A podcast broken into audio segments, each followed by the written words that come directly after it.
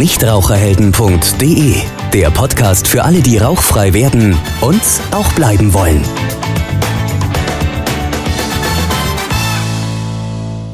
Ja, herzlich willkommen zu einer weiteren Ausgabe unseres Nichtraucherhelden Podcasts.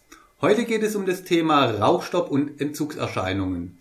Da habe ich heute natürlich auch wieder einen Experten mir eingeladen. Mit dabei ist heute Dr. Alexander Rupp, Suchtmediziner und Tabakentwöhner. Hallo, Herr Dr. Rupp. Hallo, grüße Sie. Sie haben ja auch beim Programm der Nichtraucherhelden mitgewirkt. Vielleicht wollen Sie einfach unseren Zuhörern mal ein bisschen was über sich erzählen. Ja, also wie schon eingeführt, äh, ich bin niedergelassener Lungenfacharzt hier in Stuttgart und habe nebenher noch die Praxis für Raucherberatung und Tabakentwöhnung, wo ich jetzt seit Jahren in Gruppenkursen und in Einzelberatungen Rauchern helfe, von diesem Laster oder von dieser Sucht wegzukommen. Was ich ja gehört habe und diese Frage vielleicht gleich zu Anfang an, Sie haben ja selber einmal geraucht. Wie passt denn das zusammen? Suchtmediziner und Raucher. Ne, also wir Mediziner sind ja auch nur Menschen letzten Endes. Und ähm, über Jugendsünden können wir, denke ich, hier auch offen reden. Oh, lieber nicht. also ich denke, ich habe während dem Studium angefangen, ja, habe zehn Jahre lang geraucht und auch bis zu einer Schachtel. Das heißt, ich war definitiv im abhängigen Bereich und würde mich auch heute noch als ehemals abhängiger Raucher bezeichnen oder die Analogie zu den Alkoholikern zu nehmen, als trockener Raucher quasi. Und ähm, Natürlich, es gibt rauchende Ärzte, auch wenn die Ärzte sicherlich die Berufsgruppe sind, die mit die niedrigste Raucherquote hat, verglichen mit anderen Berufen. Ähm, aber wie gesagt, es menschelt auch bei uns. Wichtig, denke ich, ist, dass man versucht frühzeitig, wenn man merkt, man steckt da drin, dass man versucht frühzeitig wieder wegzukommen. Und das ist mir glücklicherweise vor zwölf Jahren dann auch selber gelungen. In dem Fall kann man ja sagen, gehörte das Rauchen quasi zur Berufsausbildung, weil nur so kann man ja seine Patienten dann auch wirklich verstehen, was es für Ängste oder auch Fragen insgesamt zum Thema Rauchstopp gehört. Ich denke, von daher war ja diese Erfahrung eher positiv zu werten. Also ich würde gern im Nachhinein jetzt auf die Erfahrung verzichtet haben.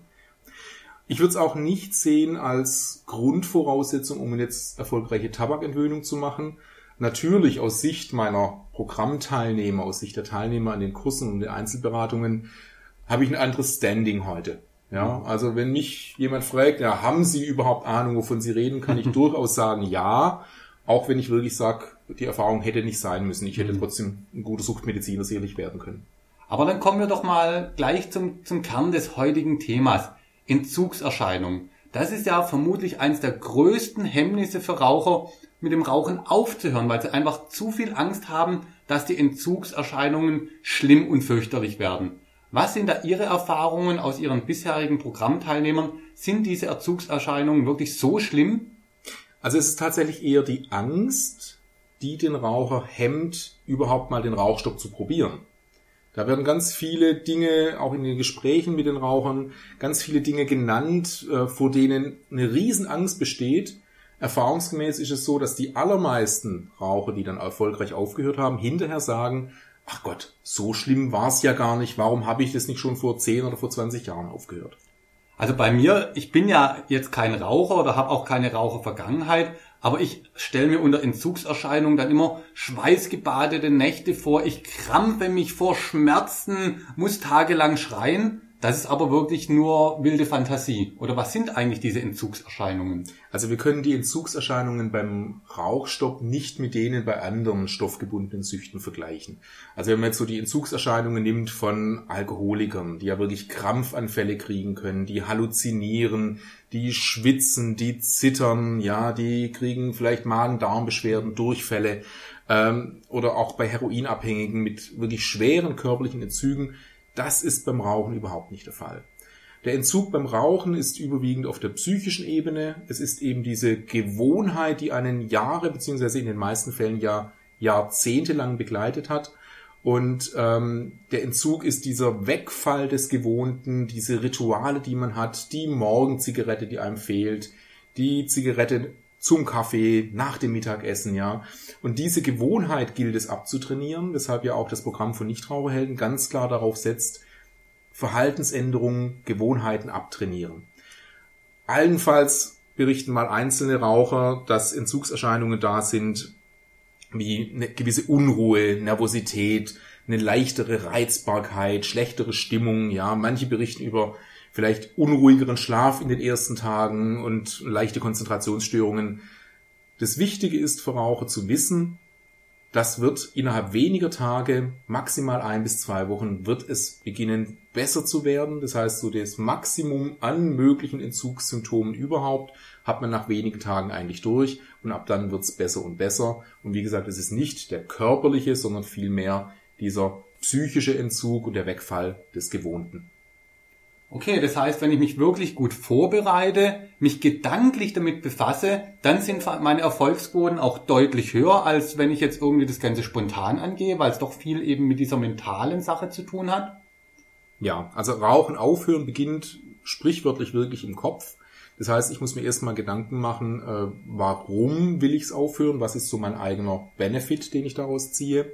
Und je besser ich mich natürlich auf so ein Projekt dann vorbereite, je mehr Gedanken ich mir mache, je mehr alternative Verhalten ich habe, desto leichter wird es mir natürlich dann auch fallen. Und auch wenn ich eben mit dem Wissen reingehe, okay, ein paar Tage lang kann es vielleicht hibbelig werden, ja, oder auch wenn ich meinen Partner, meine Partnerin vorbereiten kann, sag du, hör zu, wenn ich in den nächsten Tagen ein bisschen schlechte Laune habe, sehe es mir nach, aber ich höre jetzt endlich auf, ja, dann kann natürlich sowohl ich als auch mein Umfeld viel besser damit umgehen. Gut, was ist aber dann wirklich der beste Zeitpunkt aufzuhören? Ich meine, Sie sagen ja, es kann vielleicht die ersten Tage ein bisschen hippelig werden.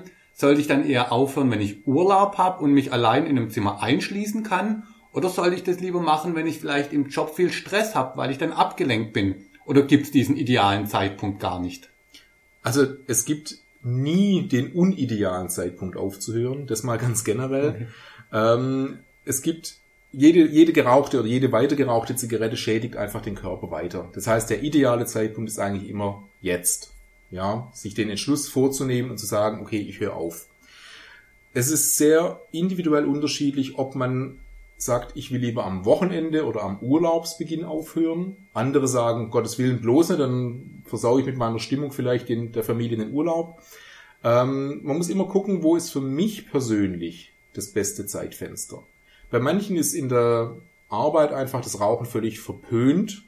Die rauchen vielleicht, während sie arbeiten, nur drei bis fünf Stück pro Tag. Aber am Wochenende, wenn sie mhm. unterwegs sind mit den Kumpels, ja, da wird dann entsprechende Schachtel weggezogen. Für die wäre ideal, am Montag aufzuhören. Mhm. Für denjenigen, der sagt, nee, ich bin so der typische Arbeitsstressraucher, ich muss da meine Pause machen, ja, da sind dann 15 Stück am Tag weg.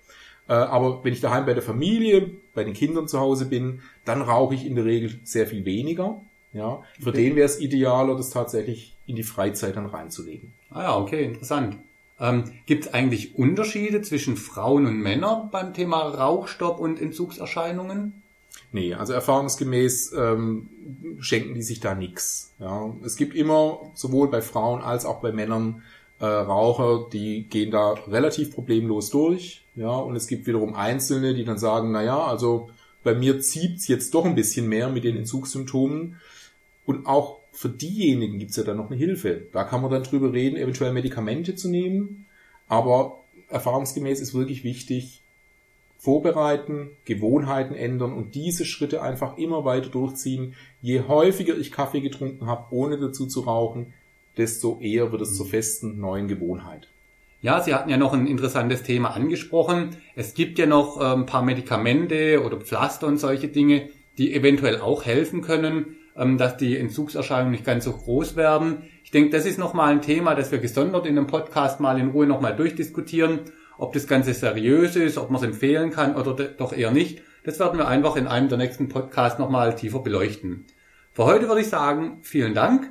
Ich nehme als äh, Botschaft mit, die Entzugserscheinungen gibt's durchaus, aber sind lange nicht so schlimm, wie viele meinen, dass sie werden. Und eben das meiste, 90 bis 95 Prozent, findet eben im Kopf statt. Und mit einer entsprechend guten Vorbereitung kann es jeder auch wirklich schaffen, den Rauchstopp erfolgreich zu meistern.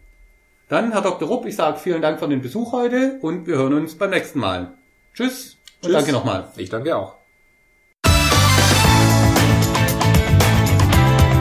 Nichtraucherhelden.de, der Podcast für alle, die rauchfrei werden und auch bleiben wollen.